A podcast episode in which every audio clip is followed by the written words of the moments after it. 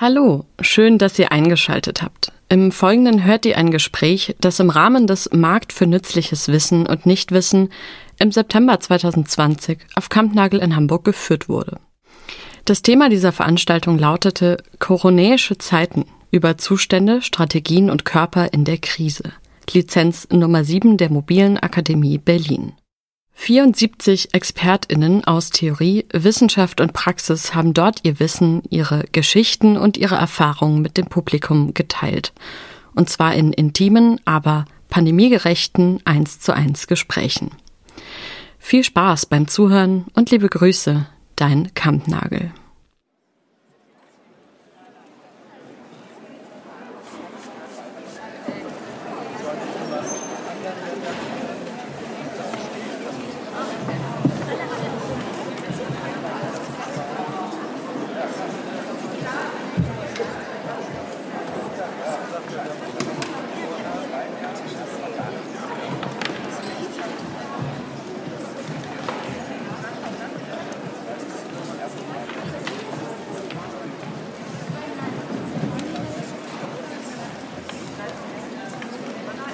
Müssen Sie auch zweimal hintereinander. Ja, genau.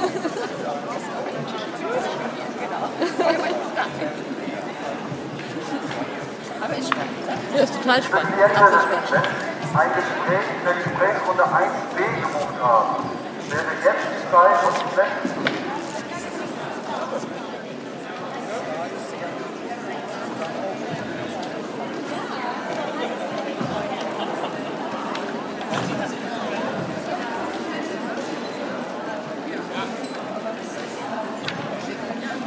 Der Verkauf für die Runden 2a und 2b ist auch geöffnet. Falls Sie ein Gespräch in den Runden 2a und 2b buchen möchten, gehen Sie zu unseren freundlichen Verkäuferinnen am Check-in.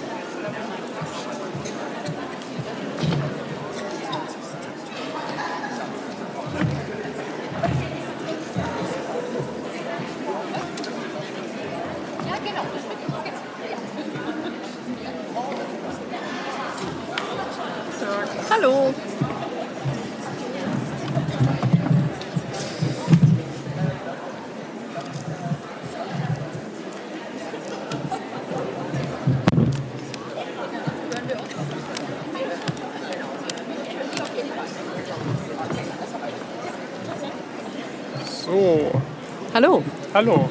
Mit wem habe ich es zu tun? Äh, ich bin Matthias von Harz und äh, Zuschauer. Zuhörer. fast. Gesprächspartner. Fast, ja. ähm, kann man das leiser machen? Ich weiß auch nicht, meins brummt auch gerade ganz laut, aber Okay, aber Sie, Sie haben da nichts ich habe nichts jedenfalls, was ich ernsthaft beherrsche. Ich kann da versuchen, dran zu drehen. Ich weiß nicht, was dann passiert. Was steht denn da so? Gas? Nee, das. Ja, doch. So, ne? Bei Ja. mir hilft es. Ja, schon ein bisschen. Da auch? Ähm, ich glaube, ich bin der Letzte da. Da? Ja. Ja, leiser. Andere Richtung? Ja, So? so. Ja, So, okay? Ja, ist besser. Ja, viel Okay, besser. bei mir ja. auch. Bei mir ist es auch besser. Gut. Ähm, ich, ich bin Regisseur und ich habe hier mal gearbeitet. Also deswegen so. habe ich jetzt so. Haben Sie auch mit dem Theater zu tun? Ich habe auch mit dem Theater zu tun, ja. Okay. Und sind als äh, Freund des Hauses als bin als Freund des Hauses da und, und äh, kenne auch Hanna, die das macht schon lange und Okay. kenne auch das Projekt schon lange. aber Ich glaube, ich habe das letzte Mal vor zehn Jahren äh, selber mitgemacht. Also Ich habe das bis jetzt noch nie mitgemacht und finde es ganz spannend. Ähm, von der Atmosphäre, die so super. entsteht. Das ist auch Ähm, jetzt wieder toll. Also. Ja, geht mir auch so. Ja, ich weiß gar nicht, ob wir können gern schon, schon beginnen, oder? Müssten wir eigentlich auf den Gong warten? Oder? Okay. Nee, nee, ich frage, hab- hab wäre noch- das hab- eigentlich so? Ich weiß nicht, ich habe noch nie auf den Gong gewartet, aber es gibt ihn ja. Deswegen dachte ich immer, er hat ja wahrscheinlich irgendeine Funktion. Wahrscheinlich, ja. Okay, aber also ich erzähle auch gern von mir. Ich bin ähm, im Hauptberuf Vizepräsidentin des Landesarbeitsgerichts in Hamburg. Also ich bin eigentlich Arbeitsrichterin und habe als Ehrenamt ähm, die Präsidentschaft des Hamburgischen Verfassungsgerichts. Das liegt daran, dass das Hamburgische Verfassungsgericht nicht ständig äh, tagt, sondern immer nur dann, wenn Fälle anstehen. Ähm, das gibt es zwar immer, aber es hat eben nicht so wahnsinnig viel Verfahren, sondern äh, macht nur gelegentlich mündliche Verhandlungen und äh, Dafür lohnt es sich nicht, also eine, ein richtiges Präsenzgericht ähm, aufrechtzuerhalten. Und deswegen macht man es im Nebenamt. Das heißt, all- alle Richter am Verfassungsgericht machen das im Nebenamt? Genau. Okay. Genau, also nicht nur die Präsidentin, sondern auch alle Richter sind auch gar nicht nur Richter im Sinne von Menschen, die den Richtereid für ein staatliches Gericht geschworen haben, sondern es sind auch ähm, Mitglieder dabei, die ähm, Rechtsanwälte sind, ähm, die früher in der Politik waren, jetzt pensioniert sind. Ähm, Aber schon alles Juristen. schon alles Juristen, aber ähm, nicht, nicht eben nur Richter. Ähm, das Verfassungsgericht setzt sich zusammen aus Mitgliedern, die gewählt werden von der Bürgerschaft. Dadurch sind die demokratisch legitimiert und haben eine Amtszeit von sechs Jahren und dann hört es auf und dann kann man nochmal gewählt werden oder auch nicht. Das ist also anders als ein Richteramt sonst bei einem staatlichen Gericht. Da wird man ja auf Lebenszeit ernannt und macht das auch auf Lebenszeit. Ähm, das ist ein richtiges Wahlamt. Ähm, hängt damit zusammen, dass eben die demokratische Anwendung stärker sein muss, weil es ein Verfassungsorgan ist, um das es da geht. Aber im Hamburgischen Verfassungsgericht habe ich mit Grundrechten eigentlich gar nichts zu tun, denn die Hamburger Verfassung ist eine Staatsorganisationsverfassung. Da geht es allein darum, welche ähm, Staatsorgane es gibt, welche Rechte die haben, ähm, wie die ausgestaltet sind, wie die Verfahren geregelt sind. Es gibt keinen Grundrechtekatalog. Anders als im Grundgesetz. Aha, also quasi nur, wenn ich finde, das System stimmt nicht, kann ich Sie können gar nicht. mich. Also ich kann sowieso gar nicht, das ist aber schade. Sie, der Bürger kann gar nicht. Es können nur Menschen, die, die irgendwelche Rechte, irgendwelche Verfassungsrechte tragen, Abgeordnete zum Beispiel, die könnten, können beim Verfassungsgericht klagen. Oder ähm, Abgeordnete, die eine Gruppe bilden und ein bestimmtes Begehren haben. Fraktionen können klagen. Ähm, aber der, der normale Bürger äh, kann beim Bundesverfassungsgericht klagen, nicht aber beim Hamburgischen Landesverfassungsgericht. Das heißt, Das ist in allen Bundesländern so oder ist in Nein, Hamburg es- speziell? Äh, Ja, es ist mal so, mal so. Es gibt äh, Bundesländer, die einen Grundrechtekatalog haben. Also bei denen so wie in Artikel 1 bis 20 Grundgesetz auch nochmal die, die Menschenrechte in irgendeiner Form ähm, in der Verfassung normiert sind. In diesen Bundesländern haben die Verfassungsgerichte auch solch eine Kontrollfunktion, was die Grundrechte dieser Verfassung, dieser Länderverfassung angeht. Ähm, es gibt aber auch viele Bundesländer, die das nicht haben, wie Hamburg. Und da haben die Verfassungsgerichte eben auch nur solch eine Kontrollfunktion für die ähm, Staatsorganisationsregeln. Also ich habe vorhin versucht, mich kurz zu erinnern an mein, äh, mein Verfassungsrecht, das ich mal im Studium hatte, Ah, wo ich was äh, haben Sie denn studiert? äh, damals habe ich äh, Ökonomie studiert Ah. und dann gab es eben äh, So öffn- Teil öffentliches Recht, Recht, und äh, Privatrecht und im öffentlichen Recht gab es Wirtschaftsverwaltungsrecht und Wirtschaftsverfassungsrecht. Ja. Das fand ich eigentlich das Beste. Also es waren auch meine, also die öffentlichen Rechtslehrer waren überhaupt meine liebsten Lehrer in diesem Studium. Ich glaube, der Verwaltungsrechtslehrer hieß Gröschner und der Verfassungsrechtslehrer hieß Schachtschneider. Ach, Schachtschneider. ja, bei dem habe ich auch mal gehört. Also ich würde sagen, eher ein skurriler Typ, so. Ja. Ein bisschen verkrampft auch, aber, äh, aber gut. Äh, Also sie waren beide gut, weil sie eigentlich äh, in so einem Ökonomiestudium sind ja sehr viele Leute, die, die sehr zielorientiert äh, studieren. Und also Gröschners äh, Rede, äh, jedes, ähm, jede, jede Vorlesung war, äh, ihr, ihr müsst euch von wozu zu warum entwickeln. Ja, Ähm, und und äh, Schachsteiner konnte ich mich noch erinnern, äh, erklärte uns vor allem was über Verfassungsprinzipien. Ähm, und also quasi das, das für mich so das prägende Prinzip war Verhältnismäßigkeit. ja, genau. Das, Ähm, das äh, versuche ich auch so im täglichen Leben und im Umgang äh, mit meinen Mitmenschen irgendwie anzuwenden und einzufordern. So. das ist ja Äh, toll.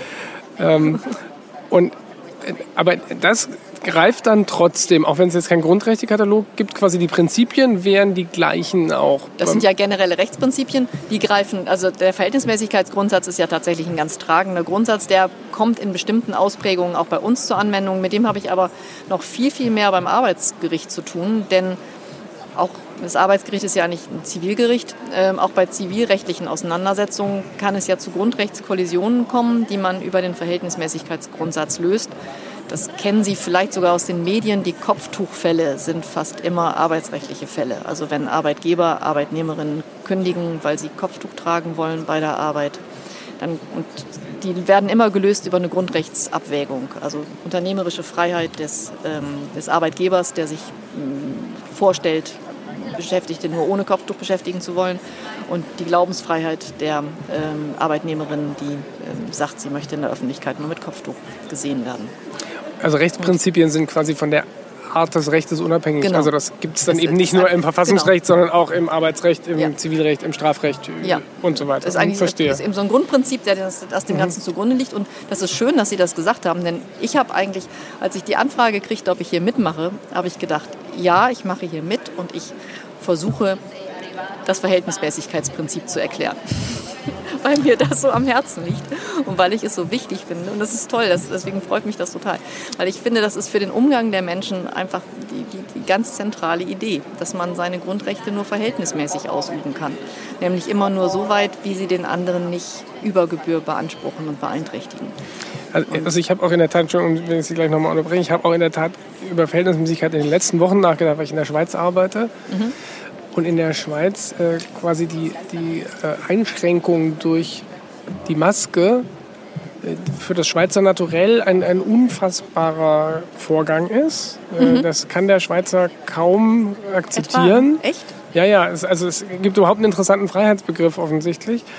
Ähm, und da habe ich immer jetzt argumentiert, aber was ist, also äh, wo, wo steht denn da die Verhältnismäßigkeit? Also wie stark ist die Einschränkung, wenn du in der Straßenbahn die Maske tragen musst? Also es gab ja auch in der Schweiz ganz lange im öffentlichen Nahverkehr keine Maskenpflicht mhm. bis Anfang August.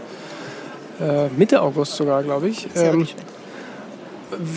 weil das irgendwie, also es wurde quasi gesagt, es ist dringend empfohlen, es sollen alle machen. Mhm. Auch von den, äh, von den Bundesräten wurde das empfohlen.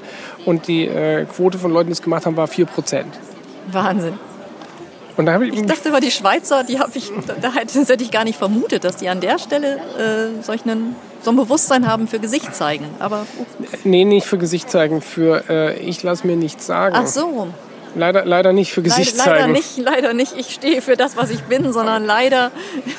Aber ich habe Sie unterbrochen bei der Verhältnismäßigkeit. Nein, das, das ist ja auch doch, man kann aber an der Maske ja die Verhältnismäßigkeit ganz wunderbar sich anschauen. Nicht? Man kann sich überlegen, äh, was passiert da eigentlich. Wenn man eine Maskenpflicht anordnet, dann wird die allgemeine Handlungsfreiheit der Menschen eingeschränkt. Sie müssen ihr Gesicht verhüllen, das müssen sich anders darstellen in der Öffentlichkeit, als sie wollen. Ähm, es hat vielleicht sogar so einen kleinen Touch in Richtung Würde. Wenn man, es gehört ja zur Menschenwürde dazu, dass man sich so geriert, so gibt, so auftritt, wie man das gerne möchte. Ähm, das heißt, diese Einschränkung hat es, aber es gibt ein Ziel, dem diese Maskenpflicht dient, nämlich das Ziel, ähm, die Gesundheit anderer zu schützen, dadurch, dass diese Maske äh, Aerosole eindämmt und den Ausbruch des, äh, die Verbreitung des Virus ähm, begrenzt und, oder sogar verhindert.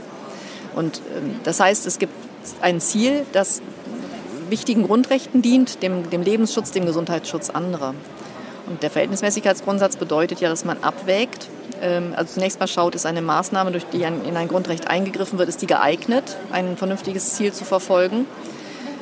Da muss man sagen, nach aktuellem Stand der Wissenschaft ist die Maske geeignet, die Ausbreitung von Aerosolen und damit die Ausbreitung des Virus zu begrenzen. Das heißt, es ist ein geeignetes Mittel. Und dann muss man schauen, ist diese, ähm, ist diese Maßnahme auch erforderlich. Das heißt, wenn man abwägt, ähm, die Beschränkung des Einzelnen, der die Maske tragen muss und das Ziel, dem sie dient, ähm, steht das in einem vernünftigen Verhältnis. Ähm, deswegen auch Verhältnismäßigkeitsgrundsatz. Und aus meiner Sicht ist das, was man hinnehmen muss, ähm, so viel weniger belastend als das Leben, was bedroht wird, wenn man die Maske nicht trägt, dass ich das für auf jeden Fall gerechtfertigt halte durch das höherwertige Ziel, das, da, das dahinter steht.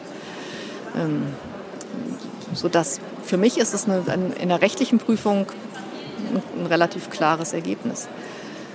Trotzdem sehe ich ja auch, dass es im, im Alltag nicht so akzeptiert wird. Also ich kann dann noch eine Geschichte aus der Schweiz erzählen, wo also jetzt quasi von der Gegenseite auch mit Verhältnismäßigkeit argumentiert wurde. Also die, äh, die steigenden Zahlen in der Schweiz im August waren total offenbar zuzuordnen zu Partyinfektionen. Mhm. Also es waren lauter Leute zwischen 20 und 29. Ähm, und ähm, die haben einfach in allen Parks der Stadt äh, Partys gefeiert und so 50 um einen Grill gesessen. Ähm, und ich habe es nicht verstanden und hatte dann einen, Abend, weil ich da auch gearbeitet habe, auch mit einer Politikerin und die hat mir dann erklärt, das ist doch ganz einfach. Ähm, die, die wägen für sich das Risiko ab. Ähm, die sagen, dass ich einen schweren Verlauf habe, ist relativ unwahrscheinlich. Ähm, und dann wurde auch noch ihnen zugute gehalten, die haben, hätten sich ja alle ordentlich verhalten, als man damals am Anfang quasi ältere Generationen äh, schützen musste. Und jetzt würden sie eben sagen, das ist jetzt irgendwie gut, da ist ja, passiert ja nichts mehr, kommt ja keiner mehr ins Krankenhaus ja. und äh, die sind jetzt entweder schon gestorben oder haben sich in Sicherheit gebracht. Ähm, und jetzt brauche ich meine Party und dann ist eben die, die also da war die Argumentation von Verhältnismäßigkeit, das Risiko, dass ich da eingehe, ist eins, dass ich auch eingehe, wenn ich Drogen nehme oder sonst irgendwas. Äh, und so argumentierte die Politikerin dann auch. Ich habe halt keine Corona-Party gefeiert, sondern Drogen genommen.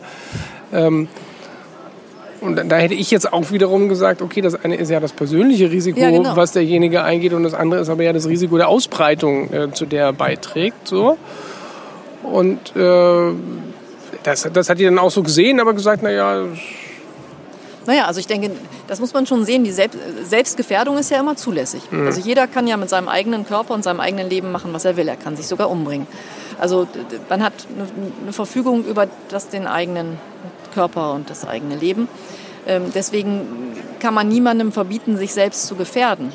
Ähm, das Problem bei solch einer Virusinfektion ist aber, dass er ja nicht nur sich selbst gefährdet, sondern dadurch zugleich Gefährder für alle anderen wird. Und diese Maßnahmen dienen ja nicht dazu, die Leute an der Selbstgefährdung zu hindern. Ähm, das kann ja jeder selber tun, eigenverantwortlich, sondern diese Maßnahmen dienen vor allem dazu, Menschen daran zu hindern, äh, für andere gefährlich zu werden. Ne, die, die sich selbst gefährden und dabei in Kauf nehmen, dass sie andere gefährden. Das will man doch verhindern. Und das halte ich auf jeden Fall für verhältnismäßig. Und, und, und äh, gibt es denn äh, Klagen in Deutschland gegen, gegen Masken? Gegen, auch gegen Masken. Aber ja, es gibt also gegen, gegen diese Verordnung gibt es eine, hm. eine, Vielzahl von Klagen. Ähm, sowohl bei den Verwaltungsgerichten als auch welche, die es bis zum Bundesverfassungsgericht geschafft haben. Äh, man muss zunächst mal diese, diese Stufen der, der Gerichtsbarkeit durchlaufen, bis man zum Bundesverfassungsgericht kann. Mhm. Ähm, fast alle sind äh, gegen die klagenden Parteien ausgegangen. Also fast immer haben die Gerichte diese Maßnahmen verteidigt und gesagt, ähm, bei einer Abwägung ähm, geht das Allgemeinwohl vor Einschränkung der Freiheitsrechte. Es gibt aber wenige Ausnahmen, bei denen es auch mal andersrum ausgegangen ist. Ähm, das ist zum einen der, ganz bekannte Fall aus Hessen, diese, der, erste Demonstrationsfall, äh, mhm. als da ist eine Demonstration untersagt worden, bei der nur sehr wenig Teilnehmer angemeldet, worden, äh, angemeldet waren, 30 oder so. Und die hatten zugleich gesagt, sie würden Masken tragen und Abstand halten. Und trotzdem hat äh, die zuständige Behörde gesagt, gibt es nicht. Es gibt Menschen dürfen sich in der Öffentlichkeit nicht versammeln und das dürft ihr auch nicht, wenn ihr für ein politisches Thema demonstriert. Äh, das haben die Verwaltungsgerichte in, in, Hessen gestützt, aber das Bundesverfassungsgericht hat gesagt, nein, ähm, so geht es nicht. Da muss man schauen, was passiert da eigentlich. Da wird politische Meinungsfreiheit, also die, die, das Kundtun einer politischen Meinung in einer Versammlung untersagt. Das ist ein ganz zentrales Grundrecht in der Demokratie. Wenn man, das, wenn man da rein eingreift, braucht man ein wichtiges Ziel. Schutz der, Allgemeine, der Allgemeinheit, der Gesundheit ist ein wichtiges Ziel. Allerdings gibt es geeignete Maßnahmen, äh, die die Allgemeinheit bei einer Demonstration schützen können und die weniger schwerwiegend sind als der gesamte, das gesamte Verbot der Veranstaltung. Man, wenn die Leute Masken tragen und Abstand halten, dann ist davon auszugehen, dass da auch kein, keine Virusverbreitung passiert. Das heißt, mit diesen milderen Mitteln kann man das gleiche Ziel erreichen und deswegen ist das Verbot dieser Versammlung nicht okay. Ähm. Und, und was ist gestern oder vorgestern gab es quasi ein Problem mit der Fridays for Future Demo hier, wo dann die Sozialbehörde nochmal das die eigentlich erlaubte Versammlung eingeschränkt hat? Haben Sie das? Das habe ich gar nicht verfolgt, ehrlich gesagt, weil ich gestern Abend hier war und danach ins Bett gegangen bin und keine Zeitung mehr gelesen habe. ich habe dann hab heute nur, die, die ähm, nur Bilder gesehen von der äh, Demonstration und habe gesehen, dass sie sich eigentlich Mühe gegeben hatten. Die hatten ja auch angekündigt, dass sie, dass sie auf jeden Fall die äh, Abstände und die Maskenpflicht einhalten wollen. Also haben Sie, glaube ich, auch, aber die Argumentation war, also ich weiß leider nicht, ich weiß leider die Argumentation nicht mehr, ich weiß nur, was passiert ist. Also Sie wollten von vier Stellen loslaufen mit insgesamt, meine ich, 6000 Leuten und es wurde Ihnen dann nur erlaubt, von zwei Stellen loszulaufen mit insgesamt, also mit 1000 mit insgesamt 2000 Leuten. Okay. Vielleicht dann, weil Sie gesagt haben, Sie können es nicht kontrollieren. Und, und das kam aus der Sozialbehörde, wo ich jetzt auch nicht verstanden habe, warum jetzt die Sozialbehörde noch die die Versammlung. Ähm, also ich habe es aber leider eben auch nicht richtig präsent. Ich weiß ja, möglicherweise, genau, war, wobei nee, das Gesundheitsschutz ist jetzt ja auch. Äh doch, doch, es war irgendein Gesundheitsschutzargument, aber man, okay. man dachte so, dafür haben, hatten die ja eigentlich einen Vorschlag gemacht. Ja. Also die waren dann auch ein bisschen beleidigt, dass man jetzt so kurzfristig ähm, nochmal das reduziert. Ja, außerdem hatten die ja sich auch auf die Fahnen geschrieben, ähm, darauf zu achten. Das, das, ist ja auch zentral, also auch aus deren Sicht zentral, denn ähm, es hat ja viel miteinander zu tun. Dass, ähm, dass, dass Politik reagieren kann auf, auf wissenschaftliche Erkenntnisse. Das haben, haben Sie jetzt gezeigt bei der Corona-Pandemie und das ist ja für Fridays for Future ganz wichtig, dass man ähm, diese, diese Erfahrung mitnimmt und sagt, auch der Klimaschutz ist eben ein wichtiges Ziel und auch da müssen grundlegende Maßnahmen getroffen werden. Und deswegen müssen die ja irgendwie mitmachen bei diesen Maßnahmen, weil, weil sie dadurch irgendwie ähm, einen Schwung nach vorne bekommen für ihre, ihre eigenen Ziele. Ähm, ich weiß nicht genau, eigentlich ist Verbraucherschutz inzwischen in der Justizbehörde, was die Sozialbehörde da noch, ähm, was die da für eine, für, für eine Kompetenz ich, ich haben und warum sie es gemacht haben. Also kann ich auch nicht genau sagen. Also ähm, natürlich muss man immer schauen, gibt es irgendwas, was gefährdet ist und, und gibt es ein Ziel, was man damit erreicht. Kann ich jetzt nicht genau sagen, warum die nur von zwei Stellen aus loswandern sollten. Aber sonst hängen natürlich, also das sind schon zwei große Themen oder zwei Themen dieser Zeit, die sich irgendwie berühren und bei denen man ähm, ähm, ja, Ähnlichkeiten erkennt und, und äh, Entwicklungen erwartet. Die Süddeutsche hatte heute als große Überschrift äh, so nach dem Motto, äh, Katastrophen überall, wie kommt man eigentlich noch durch dieses Leben, wenn man auf der einen Seite die Pandemie hat und auf der anderen Seite die Klimakatastrophe, wie kann man dabei fröhlich bleiben? Ähm, ich denke, man kann, weil man jetzt ja irgendwie sieht, dass man handeln kann und dass man irgendwie Mittel hat, weiterzukommen, nach vorne zu kommen. Ja, ich habe es auch alles nicht verstanden. Also ich habe schon immer wieder sowohl mit Leuten gesprochen als auch hat man ja gelesen, dass sich Menschen in ihren Grundrechten eingeschränkt fühlen durch die Pandemie. Und ich habe so ein in, der Schweiz ist auch so ein paar Projekte im öffentlichen Raum gemacht. Da war relativ klar, mit dem Demonstrationsrecht war es zu der Zeit, als man die geplant hat, irgendwie im Juni nicht besonders weit her in der Schweiz. Also mhm. das ist quasi die einzige, der einzige Moment, wo ich das Gefühl hatte, ja, hier bin ich jetzt irgendwie eingeschränkt in dem, was ich mhm. eigentlich machen würde.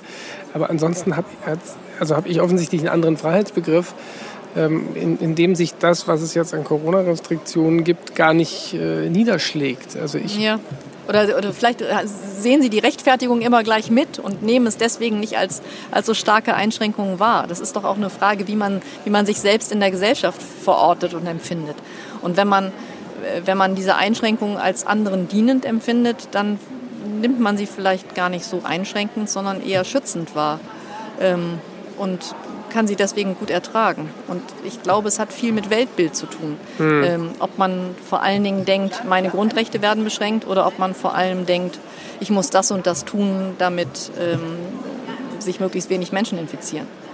Also ja, also das ist natürlich sicher. Ich habe viele Sachen hätte ich von alleine quasi so gemacht, da hätte überhaupt niemand vorschlagen müssen, dass man das jetzt ja. dies oder jenes lässt, äh, hätte ich sowieso gemacht. Ist, insofern ja. ist es richtig, es ist wahrscheinlich mit es hat, hat was mit Haltung eigenem Verständnis von äh, eigenen Positionen zur Gesellschaft oder zur Allgemeinheit ja. äh, zu tun. Nee, wenn Sie sagen, das Verhältnismäßigkeitsprinzip hat Sie so beeindruckt, dann das äh, steht ja genau dafür, dafür, dass man die anderen und deren Bedürfnisse wahrnimmt.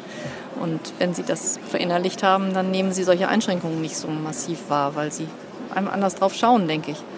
Und zugleich bedeutet das, dass Leute, die vor allen Dingen die Grundrechtseinschränkungen wahrnehmen und, und dagegen protestieren, ähm, eben ein sehr, sehr ich-bezogenes Weltbild haben oder ein sehr auf, auf die eigene Rolle und die, die eigenen Bedürfnisse bezogenes Weltbild haben.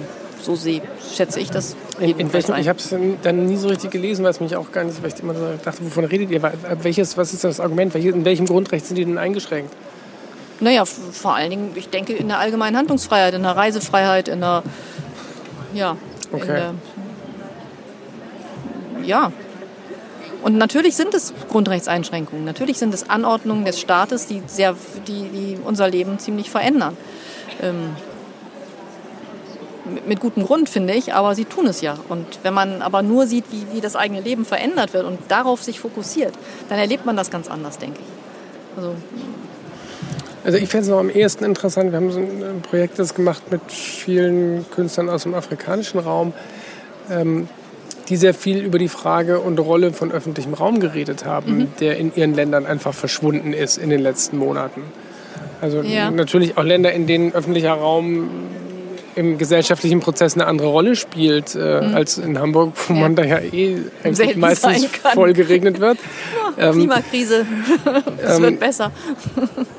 Und, und, und, die haben das sehr deutlich beschrieben, dass quasi der Raum, an, an, dem ein Großteil ihres Lebens und auch des politischen Austausches stattfindet, dass der verschwunden ist und mhm. es quasi andere Medien für jegliche Form von politischer Begegnung braucht. Also, und und die, der dann eben immer mediatisiert ist, weil es äh, Versammlungen nicht gibt, weil es Diskussionen nicht gibt, weil es äh, öffentliches Zusammenkommen ja. nicht gibt. Ähm, das fand ich schon interessant, weil das könnte man ja dann, das findet man dann hier auch, wenn man weiterdenkt. Also wenn ich jetzt sage, ich arbeite im Theater, dann ist diese Form von Zusammenkommen und über Gesellschaft nachdenken ja auch in den letzten Monaten stark eingeschränkt gewesen und ist es auch noch. Das stimmt. Also das tatsächlich auch, ich finde, oder die Wahrnehmung in Hamburg ist ja eine andere, dass, weil dadurch, dass man sich in der Öffentlichkeit immer viel freier und bewegen und viel, viel eher treffen durfte, weil ja äh, auch die, die Gefährdung in der Öffentlichkeit eine geringere ist als in geschlossenen Räumen, hat man, und das Wetter so schön war in Hamburg in diesem Jahr, habe ich noch nie so viel Leben draußen erlebt in Hamburg wie, wie dieses Jahr. Also die Parks waren voll, die, die Fläte waren voller Boote und voller, ähm, voller äh, Paddler und so. Ähm, deswegen kann ich das, kann ich das so, ähm, ist es hier im Norden nicht so, denke ich, aber ich kann mir vorstellen, was Sie meinen, denn ähm, ich war neulich das erste Mal seit dieser Pandemiezeit im, im Thalia-Theater und habe eine Theateraufführung gesehen unter Pandemiebedingungen. Und da hatte ich das erste Mal das Gefühl, das ist, mir fehlt was, das ist komisch, weil es so, schon die Fahrt dahin fand ich, fand ich merkwürdig, weil die U-Bahn so leer war und die Menschen, die in der U-Bahn saßen, so, so, so, eine, irgendwie so eine unglückliche Ausstrahlung hatten. Ich weiß nicht genau warum. Also irgendwie so, eine, so was Unzufriedenes und Unglückliches hatten. Und im Theater war es total leer, weil die Hälfte der Sitze frei, der, der Hälfte der Reihen frei sein mussten und immer Plätze zwischen den Menschen frei sein mussten. Dadurch entstand überhaupt keine dichte Atmosphäre. Und irgendwie war es, das war wirklich so anders und so ähm, so wenig, äh, wenig emotional, also viel weniger emotional als sonst. Theater ist ja sonst so ein sinnliches Erlebnis, finde ich. Also viel, viel weniger davon. Und das war das erste Mal, dass ich so richtig empfunden habe, mir fehlt was. Ähm, und deswegen kann ich ein bisschen nachvollziehen, wenn Sie sagen, da im, die sagen, es fehlt Ihnen im öffentlichen Raum so diese Begegnung und dieses, ähm, äh, diese Stimmung, die entsteht. Also ich würde sogar noch weitergehen. Also wenn man jetzt sagt, so ein Kunsterlebnis hat ja meistens irgendwie eine ästhetische und eine energetische oder sinnliche und mhm. aber auch eine soziale Dimension. Ja. Also es ist ja nicht nur ähm, die sinnliche, die Sie beschreiben, sondern auch die, die Energie, die, die Sie auch ja schon beschrieben haben, ja. die nicht entsteht. Aber ja auch das soziale Ereignis. Ich treffe andere Menschen beim gemeinsamen Kunsterlebnis habe. Und tausche mich ja mit denen genau. auch aus in der Regel. Genau. Also ich, äh, also und erlebe auch gleichzeitig das Gleiche und merke, wie links und rechts neben mir ähnliche Empfindungen entstehen und so. Das ist ja auch eine, eine Stimmung, die, die wichtig ist in so einem Moment. Und, und im, im besten Fall gibt es danach noch irgendeine aufgeregte Diskussion über irgendwas, was ja, man gesehen genau. oder erlebt hat. Und die findet ja eben nicht statt. Also ja. in den Theatern, in denen ich bisher war, ist ja quasi das Foyer mehr oder weniger geschlossen und äh, hat den hat die Funktion und die Energie von einem äh, Zugang zur U-Bahn. Also, und, ja. und dann, dann passiert eben das nicht mehr, was da an gesellschaftlicher Diskussion ausgelöst werden könnte, es sei denn, man führt sie dann zu Hause ähm, mit jemandem, mit dem man im Theater gewesen ist oder mit jemand anderem, den man über mehrere Sitze hinweg äh, irgendwo entdeckt hat. So, ja. weil Aber richtig, also es ist dann ja kein selten was richtig Öffentliches, ja, sondern ja. doch eher, eher was Privates. Privat, ne? Was Privates. Und da finde ich tatsächlich, ist, ist, ähm, gibt es ein Defizit im Moment. Wobei, und das fände ich spannend, darüber nachzudenken, wie man, wie man das füllt. Denn hier zum Beispiel ist es ja anders finde ich. Oder vielleicht erlebe ich es auch nur so, weil ich hier in der Rolle der Expertin sitze und deswegen ja äh, vielleicht auch noch also emotional beteiligter bin oder so. Aber insgesamt habe ich das Gefühl, dass hier mehr eine dichte Stimmung herrscht. Und für so, da gibt es, glaube ich, ein Bedürfnis der Menschen, sowas zu haben. Äh, und es ist wichtig zu überlegen, wie man das an, an mehr Orten schafft. Also ich, ich finde, dass, dass es hier auch gut funktioniert, aber es ist natürlich auch extrem aufwendig, äh, das, das so herzustellen. Ja. Und, und, deswegen braucht man letzten Endes natürlich, damit es ein bisschen mehr Breitenwirkung hat, müssen noch andere Dinge passieren. Und das, das ist im Moment schon schwierig. Also mhm. ich, weiß nicht, ob Sie in, in, im Museum waren in den letzten Monaten. Das ist ja auch eine äh, solistische ja, Aktivität ja. geworden. Also da ist man ja, in der Regel ist da ja kaum einer. Ähm, das war in manchen Museen schon vorher so, aber in anderen nicht. Äh, und es gibt ja auch da keine keine Eröffnung mehr, an der man dann mit Leuten über das redet, was man da sieht, sondern man geht da alleine rein und alleine wieder raus. Äh, und, und äh, das sind, finde ich schon, da, da gehen schon im Moment öffentliche Räume in der Gesellschaft verloren. Relativ unbemerkt. Also das wird ja auch nicht, das mhm. wird, darüber wird nicht sehr viel geredet, was da an an öffentlichen Räumen, in denen Gesellschaft ja dann doch einigermaßen regelmäßig verhandelt wird, verschwindet, ja. verschwindet gerade. Es ist, dazu kommt ja die, die veränderte Art zu arbeiten. Dadurch, dass viele Menschen im Homeoffice arbeiten, fehlt auch da ein Austausch über das Private hinaus, den man da am, Arbeitsplatz ja typischerweise hat. Ähm, da sehe ich auch ein Defizit. Das ist schon ganz spannend, das zu überlegen. Äh, die Problematik sehen wir beiden, also das scheinen wir uns ja einig zu sein, weniger in der Grundrechtseinschränkung als im Verlust von Diskurs, von, von öffentlicher Gemeinsamkeit, von, ähm, von Wir-Gefühl mhm. an der einen oder anderen Stelle. Und ich finde es einen ganz wichtigen Punkt, das nicht nur zu erkennen, sondern zu diskutieren und auch zu überlegen, wie kann man es ändern. Also was kann man dafür tun, ohne ähm, Risiken einzugehen. Mhm. Also ich kann von meinem Arbeitsplatz berichten. Da versuchen wir ähm, auf der einen Seite so viel Schutz wie möglich aufrechtzuerhalten, auf der anderen Seite ähm, Gerichtsverfahren so durchzuführen, wie wir sie immer durchgeführt haben und den, den Menschen also den, den Raum im Gerichtssaal zu geben, den sie brauchen, um damit der Fall diskutiert wird.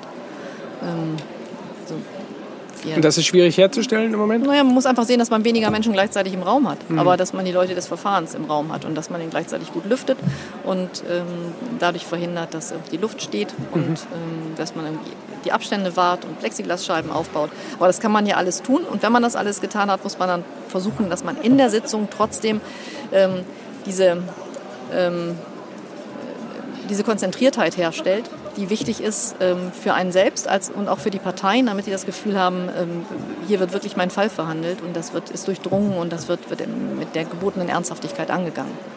Also dass nicht, nicht Corona dann auf einmal so im Vordergrund steht, dass das nur, nur technisch abgehandelt wirkt.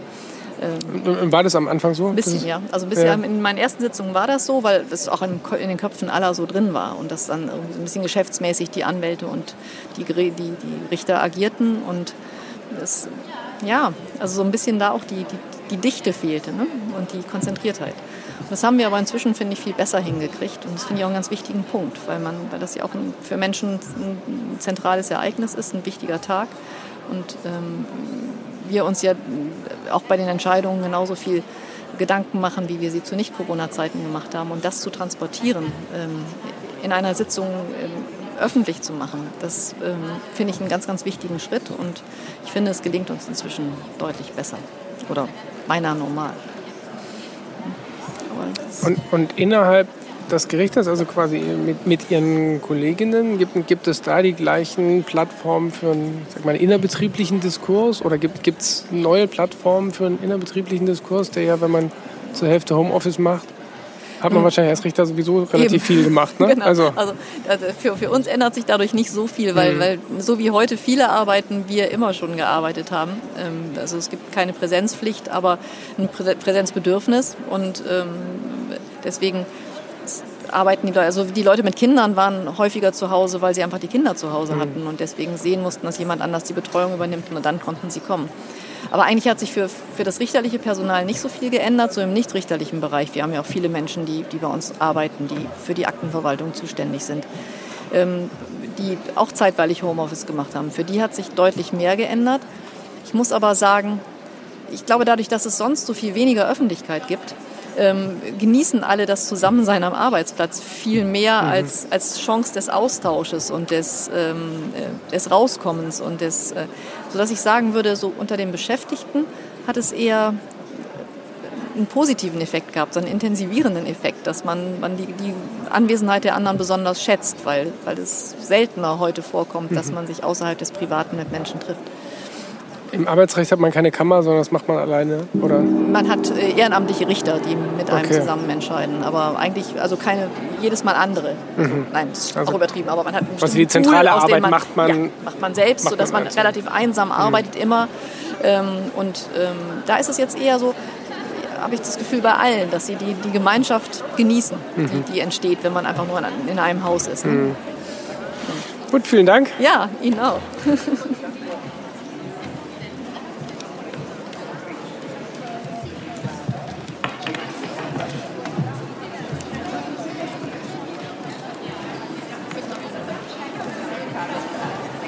Haben Sie noch mehr Runden oder war es das? Nachher. Also ich habe jetzt irgendwie eine Pause eine von zwei Stunden und dann am Schluss nochmal.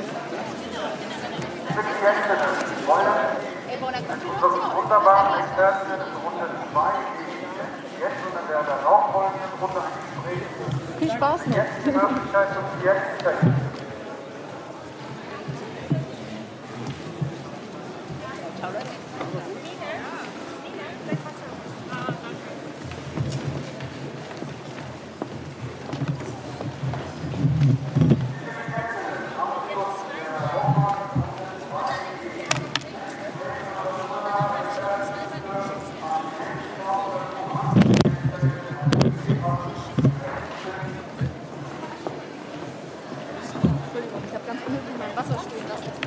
Jetzt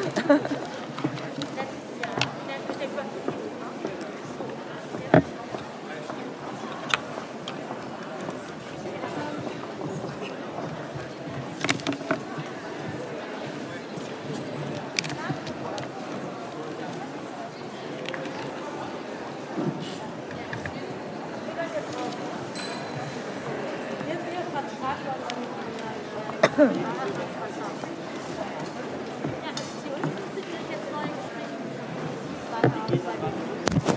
Hallo.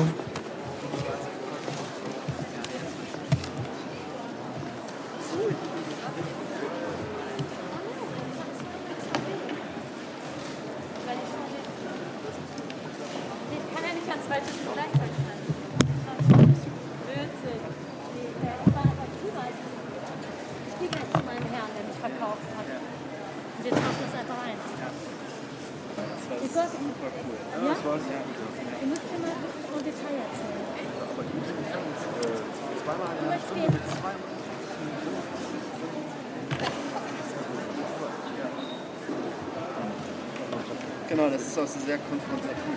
Super Situation. Ne? Das ist schon ganz schön.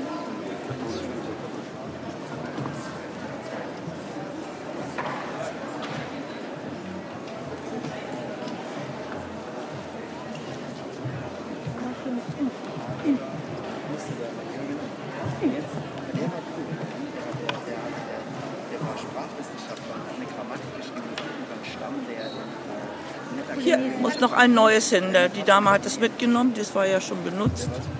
Dankeschön.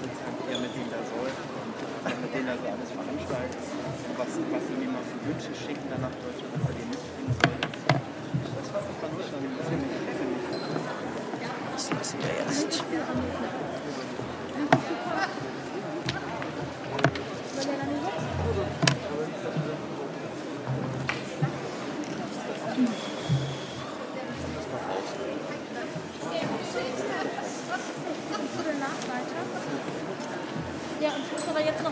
Tauschen. Ja, komm, achso, du. Ich gehe tauschen. Aber du musst Weil ich habe jetzt zweimal 2,50 Ja, durch? Julie, vielen Dank. Ich habe die, ich, ich finde nervig manchmal, ne? Aber ich meine es nur gut. Ja, weil ich so penetrant jetzt kommen meinte. Manche Ja, fand ich, äh, fand ich total schön. Christian, wollen wir noch eine rauchen zusammen gleich? Wir machen? Nein, ich, hab das, ich war gestern auch ganz allein. Ich muss eh noch, ich muss sowieso mein Dings noch abgeben hier. Mein, äh, mein, mein,